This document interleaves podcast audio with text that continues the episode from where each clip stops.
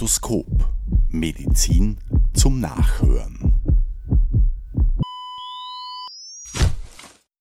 Liebe Hörerinnen und Hörer, in der zweiten Folge von Basiswissen Hepatologie unterhalten sich Dr. Christoph Österreicher und Dr. Andreas Meyerron über das Management einer Leberzirrhose.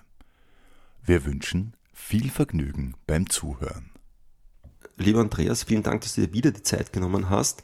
Das letzte Mal haben wir geendet bei der Diagnose Zirrhose. Und das ist aber ein zu großes Thema, um dass wir das irgendwie das letzte Mal noch mitbesprochen hätten können. Deswegen wollen wir uns heute speziell nur darüber unterhalten. Danke für die Einladung. Ist ganz ein wichtiges Thema, vor allem auch ein sehr relevantes für die österreichische Gesellschaft und für das Gesundheitssystem. In Österreich gibt es wirklich äh, mehrere tausend Zirrhose-Patienten jedes Jahr und die wollen gut betreut sein. Das ist eine große Herausforderung für uns als Gesellschaft und für Gastroenterologie und Hepatologie im Speziellen. Das letzte Mal haben wir uns eigentlich auch der Erkennung von frühen Stadien von Lebererkrankungen gewidmet wenn es jetzt schon zu einer Leberzirrhose gekommen ist, was macht man eigentlich mit diesen Patienten? Ein frühes Stadium von der Leberzirrhose ist zu einem gewissen Prozentsatz umkehrbar. Das heißt, es ist extrem wichtig, die Patienten zu identifizieren, ihre Etiologie zu erkennen und entsprechend der Etiologie sie zu behandeln, um ihnen die Chance zu geben, dass sie sich wieder rückentwickeln. Das heißt Abklärung, Identifikation und etiologische Zuordnung und dadurch therapeutische Intervention, das sind ganz wesentliche Säulen, weil wir dadurch wirklich Einfluss nehmen können auf den Krankheitsverlauf und frühe Stadien der Zirrhose sind reversibel, später natürlich nicht. Wir haben ja das Mal auch gesagt, dass es eigentlich eine histologische Diagnose ist.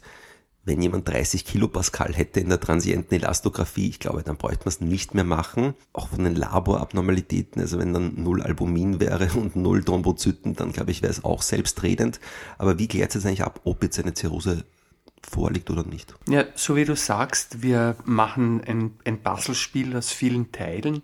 Wir machen Labordiagnostik, wo wir uns einerseits die auch das letzte Mal angegebenen Scores APRI und FIP4 ausrechnen. Wir schauen uns die sehr genau die Thrombozyten an. Der Thrombozytopenie unter 100.000 ist doch im Zusammenhang mit erhöhten Leberwerten, vielleicht mit einer vergrößerten Milz und mit Auffälligkeiten im Ultraschall höchst verdächtig für Leberzirrhose.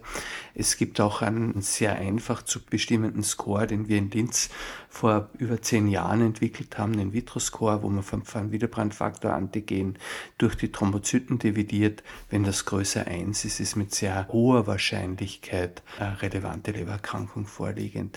Also es ist einmal primär recht einfach, wenn das ausgeprägt ist. Und, aber das sind nicht die Stadien, die wir erkennen wollen, sondern wir wollen sie ja noch viel früher erkennen und da hilft uns der Fibroscan ganz relevant. Die zwanghaft notwendige Leberbiopsie, haben wir jetzt mal festgehalten, ist ja auch mit Morbidität und auch Mortalität verbunden. Manchmal spart man sich das. Fast immer sparen wir uns das. Wir machen das nur noch, wenn sich daraus eine therapeutische Konsequenz ergibt. Das ist vor allem bei der Autoimmunhepatitis beziehungsweise bei der akuten Fettleberhepatitis der Fall. Zur Diagnose brauchen wir de facto nicht mehr. In der Leber wird ja auch Thrombopoetin gebildet. Das ist ja der Grund, warum die Thrombozytenzahl erniedrigt ist ist ein Ort, wo Gerinnungsfaktoren synthetisiert werden. Also INR-Bestimmung macht auch Sinn oder Normotest. Albumin ist auch ein Protein, das in der Leber gebildet wird. Also ein niedriges Albumin spricht auch dafür, dass eine Leberzirrhose vorliegt. Jetzt hast du die, die Faktoren für den Child-Score gesagt, wenn wir noch den Ultraschall machen, ob jemand das CITES hat und wenn wir noch uns klinisch den Patienten anschauen, ob eine hepatische Enzephalopathie vorliegt, dann haben wir Child-Scoring, das ist das älteste Scoring der, in der Hepatologie und gleichzeitig aus meiner Perspektive noch immer extrem relevant. Es gibt keine Publikation, die nicht Leberzirrhose über Child-Scoring definiert, weil uns auf unglaublich einfache Weise viel Auskunft über die Schwere der Leberkrankheit gibt. Und Child-Scoring für die Laborwerte INR, Albumin und Bilirubin gibt es Punkte und es gibt noch Punkte für hepatische Enzephalopathie bzw. Aszites und das geht von 5 Punkten normale Leberfunktion bis 15 Punkte schwerste Leberdysfunktion.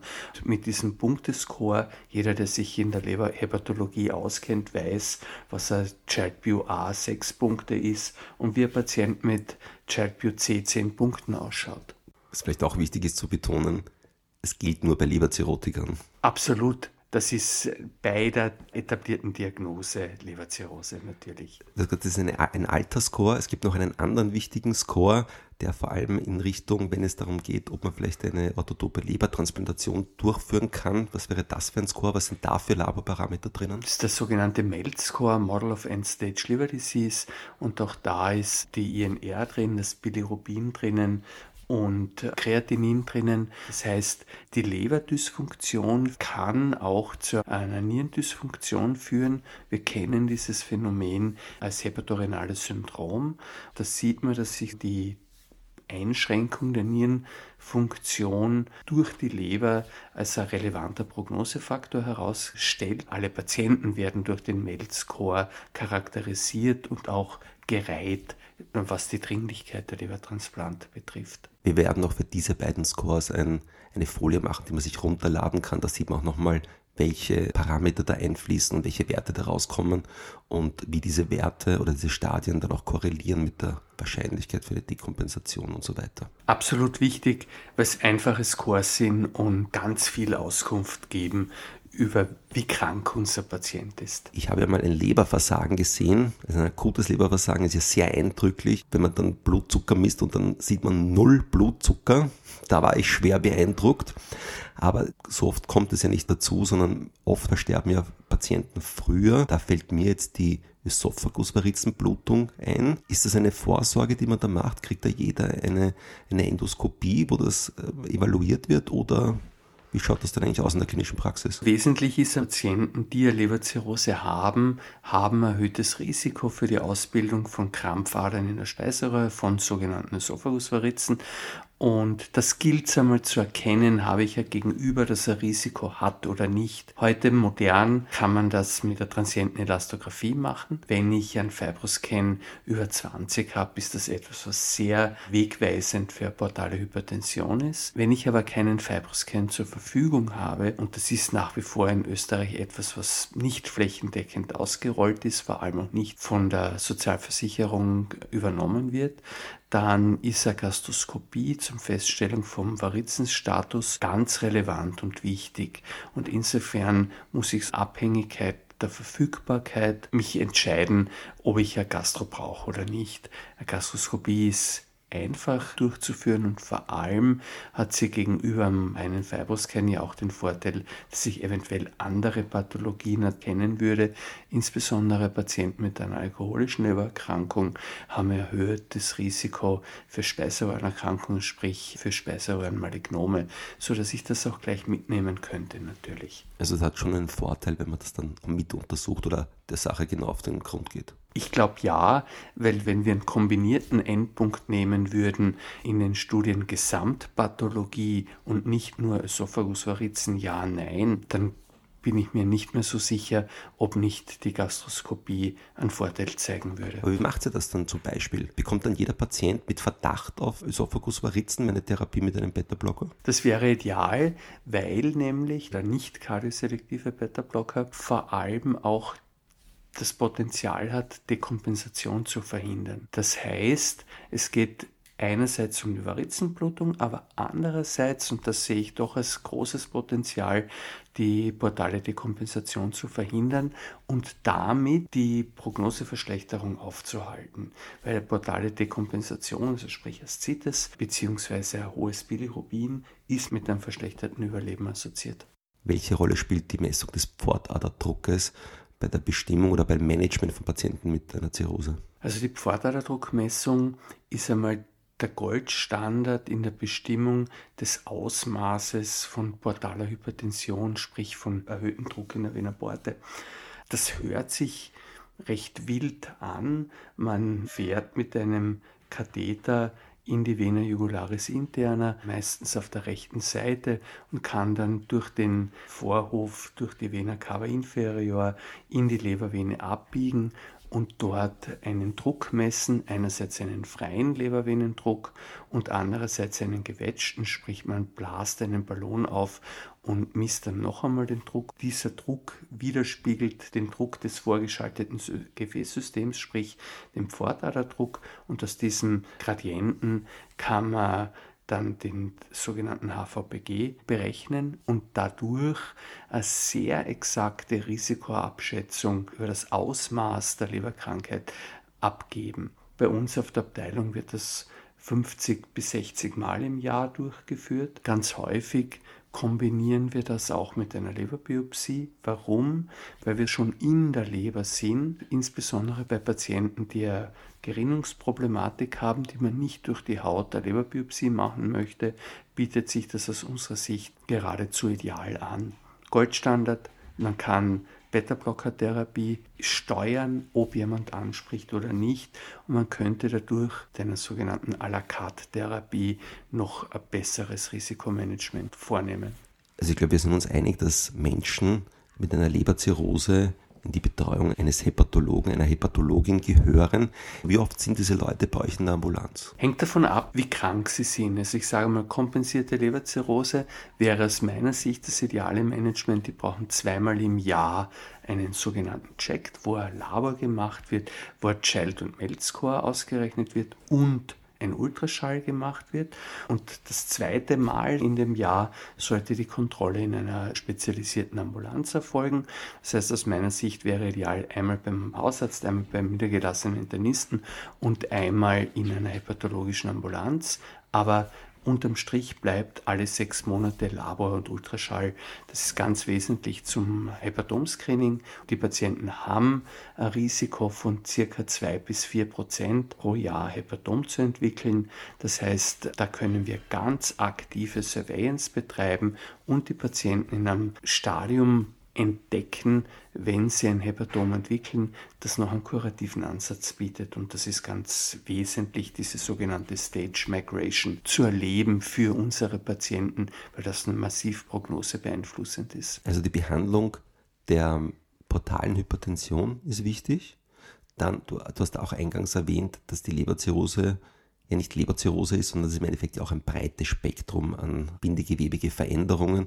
Die Behandlung der Ätiologie macht auch Sinn. Das heißt, wenn jemand eine Hepatitis C hat und eine Leberzirrhose, macht es trotzdem Sinn, sich behandeln zu lassen. Unbedingt, wenn man die hepatitische Aktivität wegnimmt, dadurch auf jeden Fall die Progression verhindert und im Idealfall sogar Regression der Fibrose erreicht. Also jedes etiologische, jede etiologische Intervention macht definitiv Sinn. In der Virushepatitis ist es extrem gut belegt, aber ehrlich gesagt natürlich auch bei der NASH, die Muffelt, wie sie jetzt heißt, bei der metabolisch assoziierten Lebererkrankung, sozusagen Risikofaktoren beeinflussen, Diabetes beeinflussen, Gewichtsmanagement machen. Bei der alkoholischen Lebererkrankung selbstverständlich auch.